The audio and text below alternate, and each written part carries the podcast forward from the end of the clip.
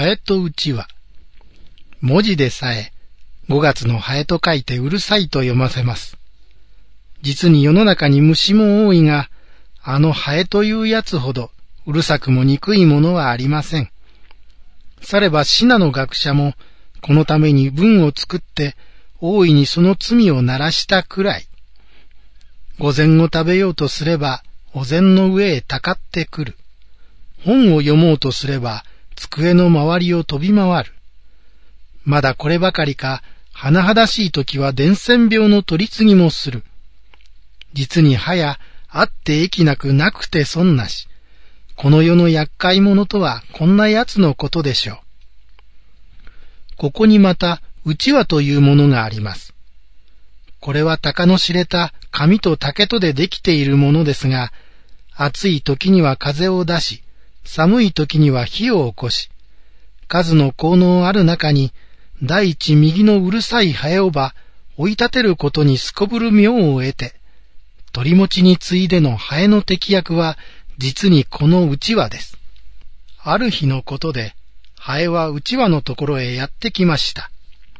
うちわは見るより、己と言いさま追い払おうとすると、ハエはその絵にすがってさも神妙に、やれ、待ってください、うちわさん。少し話すことがある。なんだ？話がある？ささ、話というのは他でもない。お前の身の一大事。何？わしの身の一大事だ？そりゃ聞き捨てにならん。はよ聞かせ。さればさ、お前もかねて覚悟かは知らぬが、今でこそうちはうちはと人に珍重がられるものの、やがて秋風が立ち染めれば、お前はもはや廃れ者、誰も振り向きはしませぬぞえ。と、おつう哀れっぽく持ちかけると、うちわも少し気をもみ出し、して、その秋風とやらは、一体どこにおるものじゃ？今はどこに隠れているか知れぬが、間もなくこの世へ飛び出して、お前方を第一に追い立てるから、用心しないといけぬぞえ。なるほど、それは大変じゃ。舌がハエ殿。その秋風とやらに合わぬようには、何ぞ工夫のないものかな。ささ、そこが魚心あれば水心。幸いわしはその秋風と心安くしているものゆえ、何とか言うてお前には、どうもせぬようにしてもあげようが、その代わりにうちはさん、これからはわしらの仲間をあんまり無語を追ってくださるな。そのことならば安いこと。何もわしじゃとて、一種も恨みもないお前方を好んで追い立つる気はないけれど、これも役目の一つと思えば辛抱して務めているのさ。しかし心の内では、始終お前たちを気の毒に思うて、折があったらこの詫びに、うまいものなど拾うてあげようと、実はないない思うている。と、うちはも今は我が身が怖さについ使用口を並べていますと、ハエはしすましたりという顔で、そういうことならこれからはきっと追うてくださるな。その代わり、秋風の手前、何分よろしく頼むぞよ。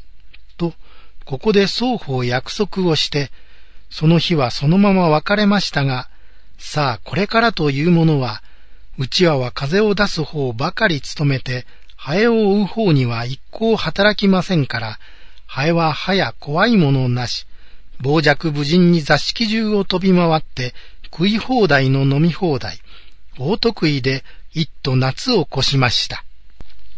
さて、婚姻には関盛なく、やがて夏も過ぎて秋となり、吉戸は障子と交代して、蚊帳も再び蔵の中へ帰ることとなりますと、うちわは果たして元気衰え、皮が破れるやら骨が折れるやら、目も当てられぬ姿と変わり、今は主家にもいられなくなって、一人すごすご散り塚へ来かかりましたが、ふと思い出したは、ハエがかねて言うた言葉。秋風とは婚姻にするゆえ、きっと取りなしてやろうと言うたに、今のこのざまは何たることぞ。さては早めに一杯食わされたか。思えば憎い虫けらめ。いでこの上は、いちごの思い出、仇の灰に巡り合い、恨みを晴らして死にたいものと、杖を力によぼよぼしながら、飲み取りではない、ハエ取りまなこでキョロキョロあたりを見回しますと、ちょうど向こうの小道から以前のハエがのそのそと来る様子。天の与えと喜んで、その前に立ちふさがり、やい、クソバエめ。よくも俺も騙しおったな。ここで王太が百年目。さあ、尋常に勝負せえ。と、声振り絞って呼ばわりますと、ハエはびっくり仰天しながら、誰かと思えば、うちわさんか。いや、もうその後は、ぶさたをしたが、相変わらずの元気の良さ、羨ましいことじゃわい。と、息も苦しげに言いますから、うちはもう不審に思いまして、よくよくその姿を見ますと、これはしたり。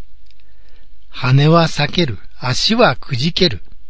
腹も背中もあちこち破れて、いや、もう散々の体です。うちはもう気の毒なやら、不審なやら。見ればだいぶ弱っているが、その体は何事じゃ？